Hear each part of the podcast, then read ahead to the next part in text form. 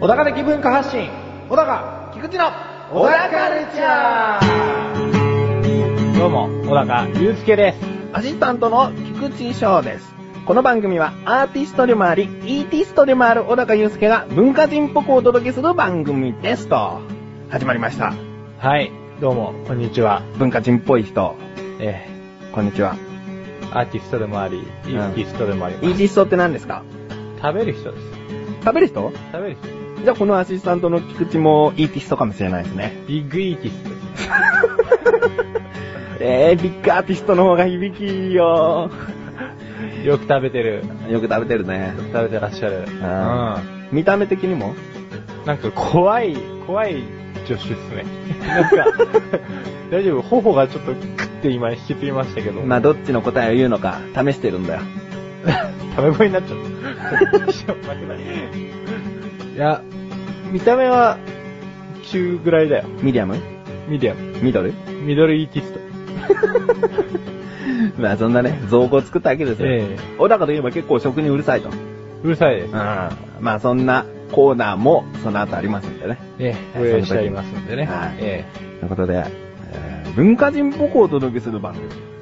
この番組は、え、ええ、とにかく、小高祐介をピックアップした番組です。ちょっと、フューチャーしてくださいよ、もっと、僕を。だからこれから続くコーナえー、え、フューチャーしすぎてんじゃねえかというぐらい、フューチャーしてるんで、楽しみにして。デブ賞な んで。ただ目立た、目立ちたがり屋なんで。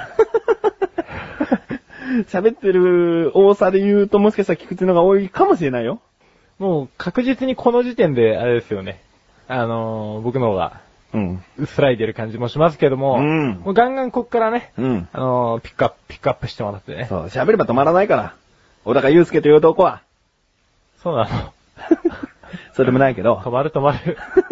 止まるよ。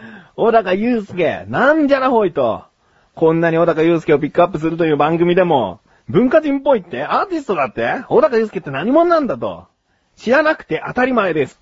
ね、これは言っとこうよ。 はい。ね知らなくて当たり前ですよ。知らなくて当たり前。ええだって第1回だもん。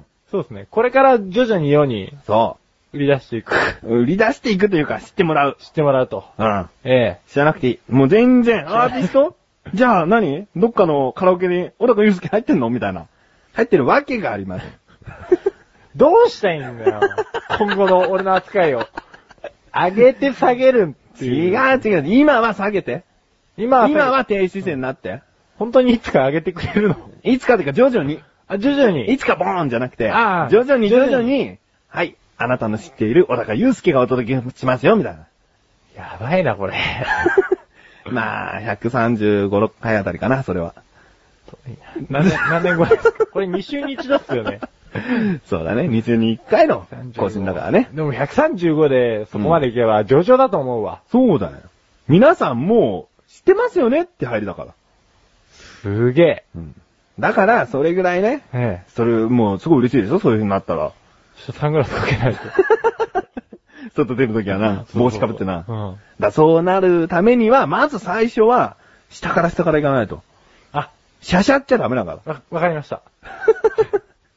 ら。ね。はい。だからみんなにまずは小高祐介という男はどういう男かっていうのを知ってもらって、ええ。えーこの番組を楽しくお届けしたいなと思います。了解です。えーいろいろとコーナーが先ほど言いまして、ありましたが、まあなんだろうな。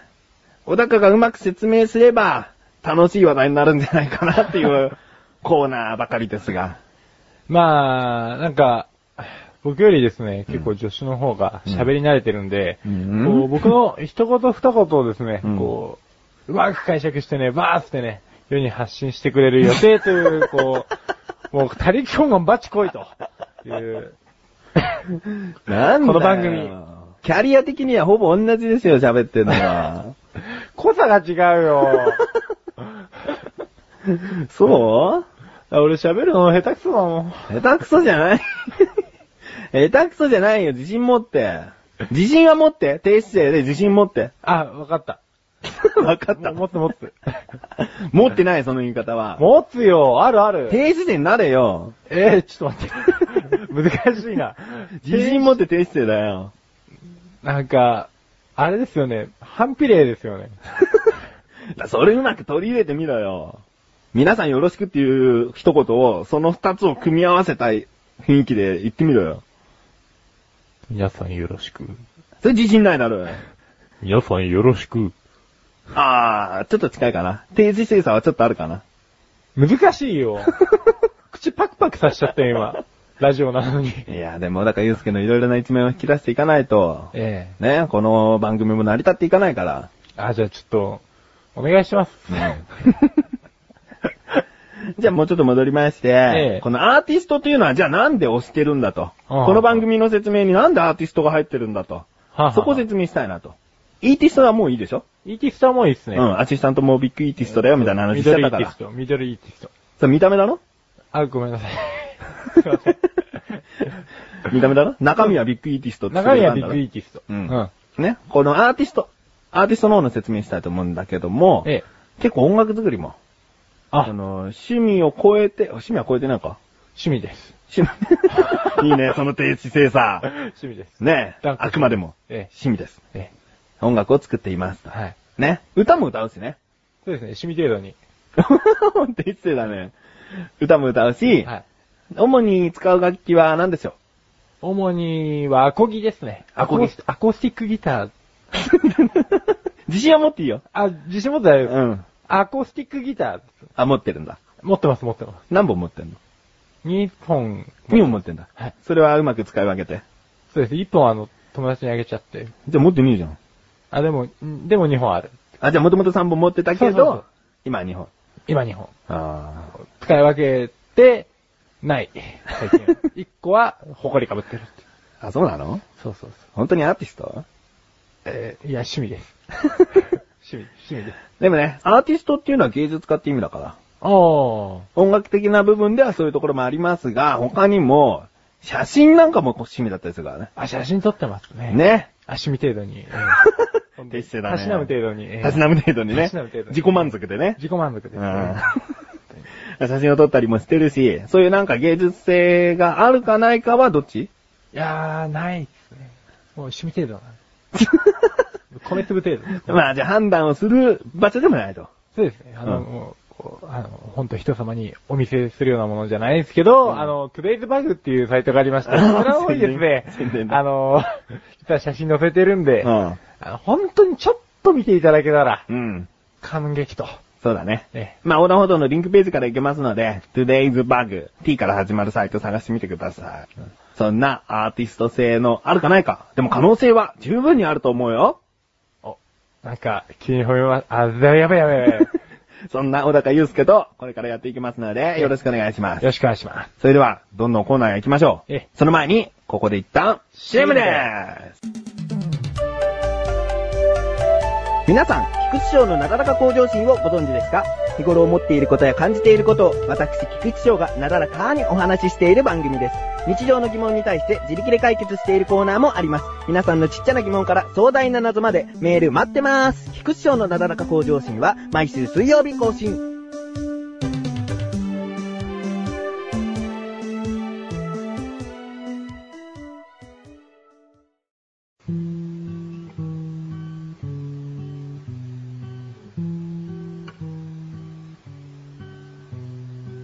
小高郎の料理教室。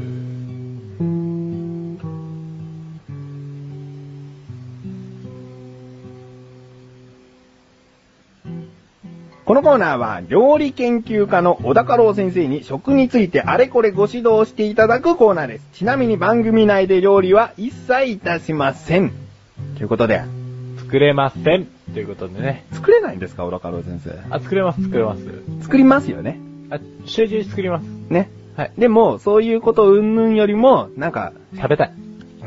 あ、そうか、食べる側の方なんですそうね。ですね。食べるが、食べる専門です。うん。うん。そんな小高郎先生と、これから、えーお話をしていただけるということで。はい。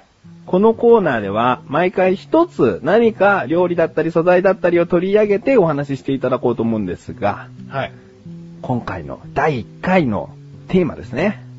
何でしょうマグロですね。マグロですか。マグロですよ。魚料理のトップと言っても過言ではない。過言ではないですね。僕はもう小学生の時からもう大好きで。おー特にどんな料理が、お刺身ですね。お刺身が好きなんですかお刺身が好きでしたうねん。特に赤身が。ああ、いいですね。お金なかったんで。うん。自分もでも、あえて赤身が好きだったりしますね。あー、なんか結局その中トロとか大トロに比べて油が少ないですからね。うん赤身の方がね、うん食べやすくて、買いやすい し、一番一般的に召し上がりやすいんじゃないかなと。そうだから、たくさん食べたりとか、そういうことはできるかな、赤身の方が。そうですねん。で赤身をいっぱい食べておくと、うんこれ気づいたんですよ。うん。あの、中トロが美味しく感じるんですよ。おーこれはですね、うんなぜかと言いますと、こうん。う舌を庶民的にしておいて、 うん。いきなり中トロとかいうのを食べると、おなんだこれはっていう驚きがあるじゃないですか。ギャップだね。そう。最初から大トロばっかり食べてるやつは、突如として中トロ食った時に、うん油が足りないとか、うん筋が入ってないとか言うわけですわ。ん。もうも うってねはい、今のところのレッスンは、マグロは赤身から食べていけば、中トロ、大トロの味がより感動するよ。勉強になりますこね。こ出るよ。 出ますよ、こ こ。試験に出るよ。はいええ今回マグロをあげたということは他にもなんかお話があるんでしょうかね。まあその赤身の最大限に活かした料理っていうのはですね、うん。僕は、はい、わかります。はい。 何ですか、弟子。今、寿司あたりがなんか聞こえちゃった 気がするけ違いど。ます。あの、それは前振りだった。クイあズ番組だ。あれ。あー、じゃあ、はい。あ。はい。鉄火丼。鉄火丼。おう当たり。 やりましたね。さすがですね、自分。本当にさ、この番組の原点に立ち直ってください、大 至急。あ そうだ。 そうだった。でもほら、ええ。小高郎先生も、はいやっぱり最初は低姿勢の方がいいと思うんですよ。あ、いきな り食べ物について、何でも語れるぜみたいなことを持っていくと、なんか生意気じゃないですか。この人女子とは思 えない発言をしてきますけども、でも、正直、あの、肝に銘しておきます。 そうですね。ええやっぱり、最初なんで。そうですねう。ん。2回目からじゃあ、調子乗ってもいいと思います。じゃあ、あの、次回、うん本当覚えておいてください。先節出してやってきていいと思います。わかりました。うん。まあ、鉄火丼ね。鉄火丼ですね。鉄火丼はですね、えっ、と、まあ、ご飯は、酢飯で食う人と、うんまあ、全然酢飯を作らないで、うん普通にマグロを乗せちゃう人っていうのがいるんですけど、まあ、どっちにしても、えー酢飯にしてください。お、それは、なぜそれはですね、うんあのーマグロ本来の旨味がですね、うん引き立つんですよ、寿司。寿司も美味しいよ。うんただし、酢飯にしてください。酢飯のがいいと。酢飯の方が美味しいです。 美味しい。美味しいです。うやっん。ぱり自信ないから、あんまり言いたくないですけど、もっと先生らしくしてください。あ、すいません。あの、言いたくないんだけど、うんまあ結局なんかね、下手ですけど、うんあのー、ご飯あったかいじゃないですか。あったかいです。普通のご飯で、まあ魚が上に乗っかってると、魚が傷んじゃいますし、えうん。酢飯って別に冷たくないですよ。冷たくないんですけど、うん。普通のご飯の上に乗っかってると、まあ、うんまず温度でやられちゃいますよっていうのと、うんあと匂いが、うん。あのー、魚の生臭さっていうのが引き立っちゃうと思うんですよ。ほう。酢だと、あのー、臭さがちょっと取れますよっていうあ、それは、正解かもしれないですあねと。酢の酸っぱさで、ちょっと魚のしつこさみたいなのを打ち消せるんで、おまあそこで酢飯がチョイスされてるんじゃないかっていう。おー、先は生。い。先生、もっとそれ自信持って喋っちゃえばよかったんじゃないですかもう一回行こうか。いいです。 レッスン2。マグロの赤身は、もしくは鉄火丼は、酢飯でいただこうですね。ですね。えー、いいこと聞けましたが、じゃあはいお冷やご飯にマグロ乗っけてもいいっていうことでも。うんでもやっぱり冷たいご飯の上に乗っかってるとなんか、がっつけないですよね。丼ですから結局。あ、硬いから。そうなんですよね。ああとごまね。ーあ白ごまはかけた方がいい気がします。ー。うん。風味が引き立つんで。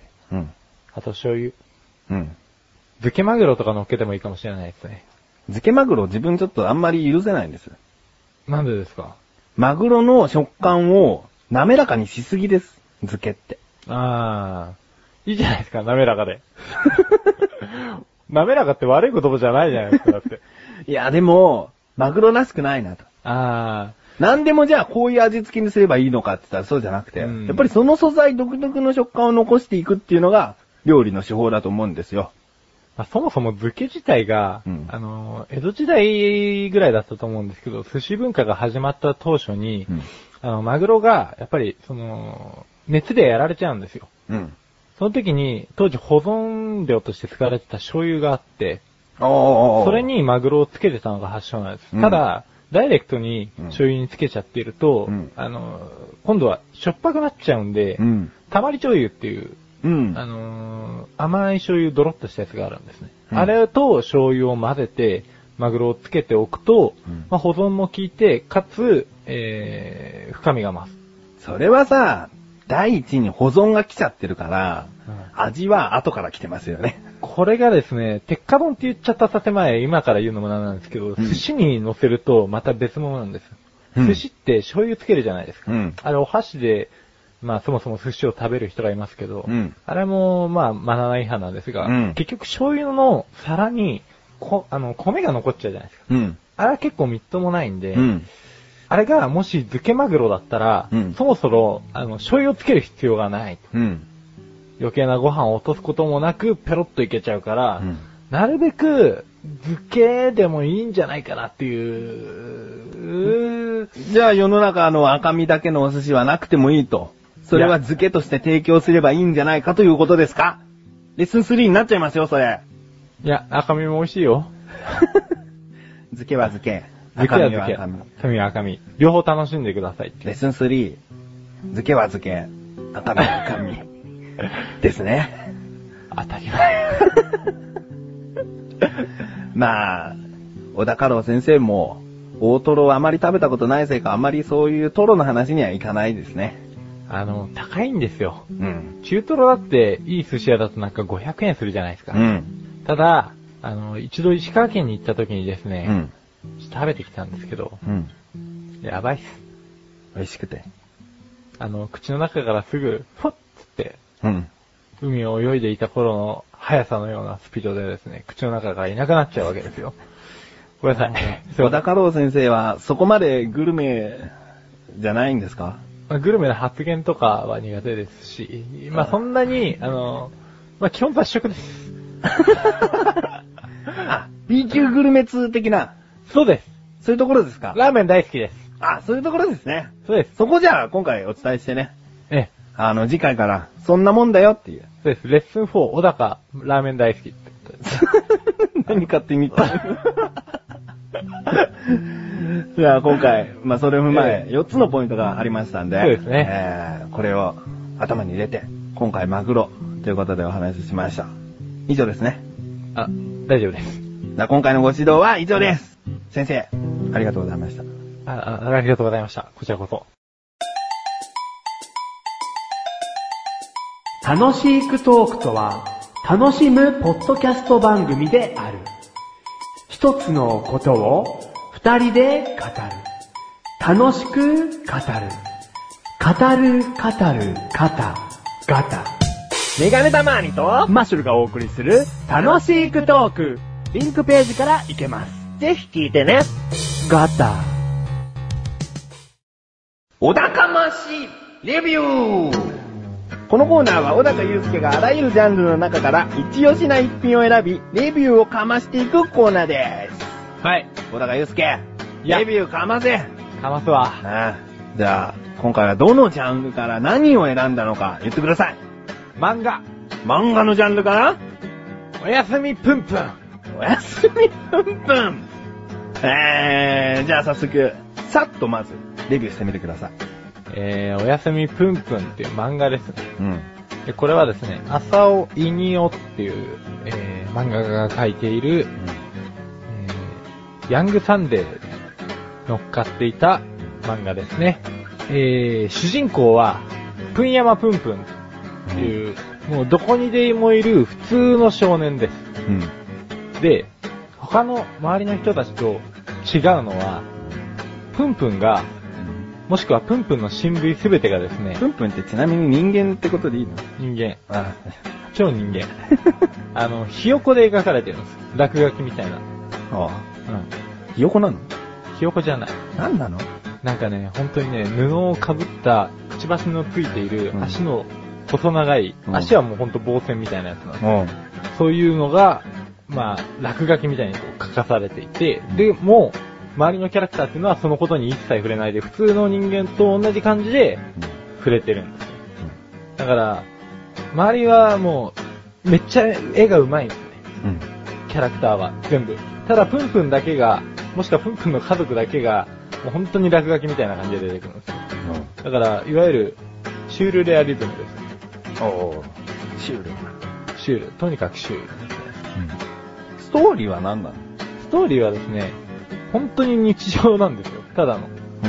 ただの日常なんですけど、結構、プンヤマプンプンの家はですね、不幸で、プンヤマプンプンパパっていうパパがいるんですけど、うん。あの、プンヤマプンプンパパは、結構な、主覧でですね、うん。えー家庭内暴力の激しい人。で、プンヤマプンプンマーマは、同じく主覧で、えっ、と、ある日、プンヤマプンプンパパに暴力を受けて、うん。あの離婚しちゃうんですよ。で、その後で、もうあの、プンヤマプンプンパパは、あの、どっかいなくなっちゃって、プンヤマプンプンママと、プンプン二人で過ごしていくんですけど、プンプンうるさいな。続けて。ただ、離婚したことによって、小野寺プンプンになりました。何なのよ、それ。で何が面白いのそよ。の、プンヤマプンプンの、いつの時代を書いてるのかっていうと、小学生から中学生に当たるうん。ところまでが今出てる巻の中では、4巻全部出てるんですけど、今。まだ続いてんのまだ続いてますね。そうなんだ。うん。うん。その、小学生のうん高学年から中学校1年生ぐらいなんですよ。うん今の段階だと。うん。だからその頃って思春期で、ものすごい精神状態が不安定な、まあ家庭が不安定だからっていうのもありますけど、こん。う、すごくね、なんでしょうね、カオスな感じなんですよ。普通の日常が最初流れてるんですけど、うん。どんどんこう、プンプンの心境っていうのが変わってったりとか、そういう落書き帳になってるからこそ、あの、心境が表しやすかったりとかするんですわ。適当な感じが。そうそうそううん。あ。プンプンの破滅的な表情とかうん。っていうのは結構見ものですね。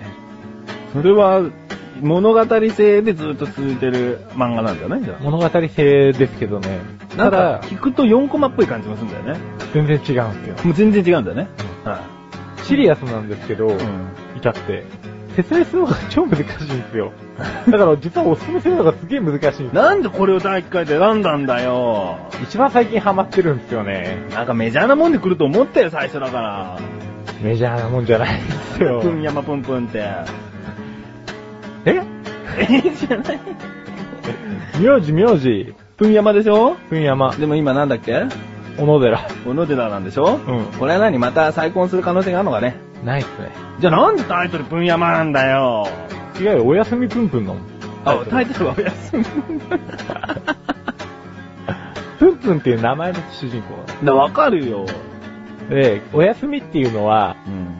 あの、結構ぷんぷんは、うん。もう家にいられなくなっちゃう状況っていうのが多くて、うん。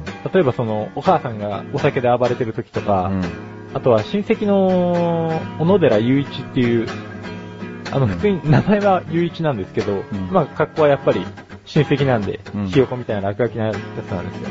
それが彼女連れてきて、なんかセックスしてる声がうん夜聞こえてきて、なんかもういたたまれなくなって、うん外に出て、で、もう、そういう彼女とかの付き合いもぐだぐだになったり、人間関係に疲れて、もう外でおやすみっつって寝ちゃうんですよ。終わりじゃないだろ、でも。その日は終わりってことその日は終わそうか、じゃあ、あの、これ、小高ましレビューは、とりあえず終わりの方に、星いくつレベルでおすすめかをちょっと言ってもらおうと思ってて、り。え最大5つ星。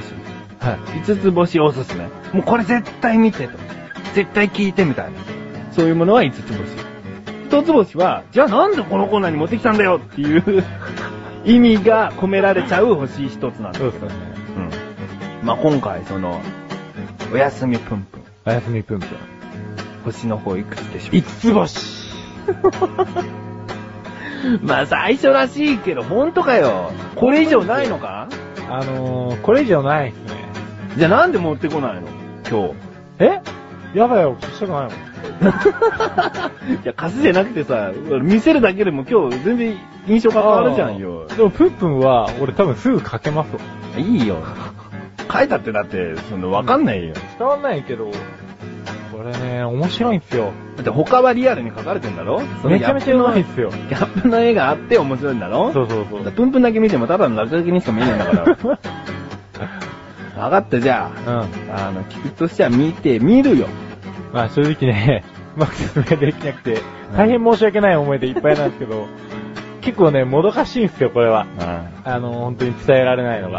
まあ、これはね、何でもこう触れたり、見たりしないと分かんないから。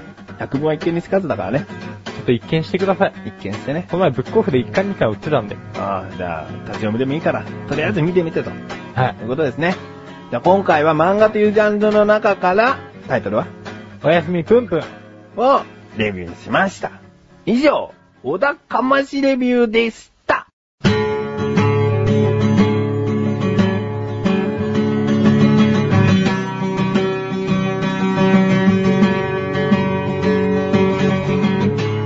エンディングの小高。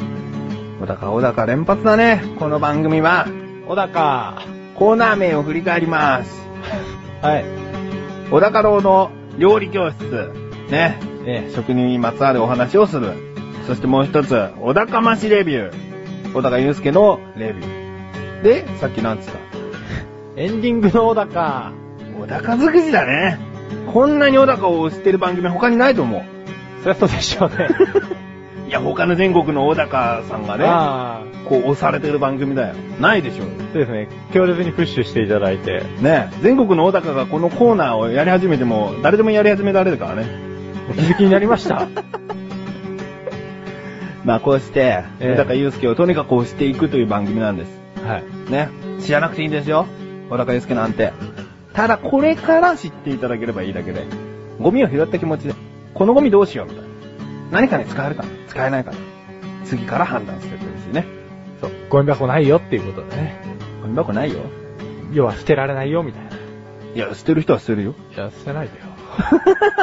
そこはほら、ゴミがどんなに頑張れるのってことよあー。僕、ここ、こんなに惹かれるんだよ、みた いな。僕、こんな収納力あるんだよ、みたいな。ああ、もうちょっとじゃあ売り出していきます、これから。そうそうええまだゴミだから。まだゴミだ。こっからうんこっから、ダイヤモンドになるかもしれない。お同じこと言ったねおー 気持ち悪い。じゃあ、それはゴミじゃなくて単なる石だけどな。 光らせますよ。ね磨けば光るよ。ね。うんだからまだ捨てないでと。そうですね。だいたいそうだな3、4回、5回目あたりから、このちぐはぐな感じの番組も、こうシャキッとすると思うんで。ですね。まだ初回っていうことでう、ん。申し訳ない。申し訳な大い。変コー申しナー訳なのい。、コーナーの運びとかもね、ちょっと、即興とは言わないですけども、いろいろとね、その場でこうやってるところがあるんで、これが慣れていくと形になっていくと思うんで、まあ、番組もゴミということで、ゴミじゃない。低姿勢でいけあ、そうだ。自信は持っていいよ。ゴミ、ゴミです。そうそうそう ダメじゃないそう。えーま あ、こうしてね、続けていきたいと思い ますんで。おそらくですが、ええ横断歩道のメンバーとしては、この小高祐介と菊池しかいないので、そうですねこ。の番組は長寿番組になる予定なんですね。 そうですね。結構長く続いていく予定なんで、えー、しっかりやっていきます。まあ、ところどころコーナーが変わるということはあるかもしれませんが、ねこの小田カルチャーという番組は、ずっやっていこうと。と、なるべく長く、ね、オープニングで135、6回なんつうワードも出たからね、135、6回は必ず行きたい よね。そうですね。そこまでいかないと、だって、俺、エバれないですもん。えばって終わりたいね。 エバって終わりたい、せめて。みんなごめん、うんみたいな。最終回ごめんね、みたいな。すいまめんっつって。うんえ、なんでも ない。え ーそういうことで、締めますよ。はい。小田カルチャーは2週に1度の水曜日更新です。それではまた次回をお楽しみに。さようだかさようだかーさようだかーさようだかーいい言葉だな、さようだかね。よく考えてきましたね。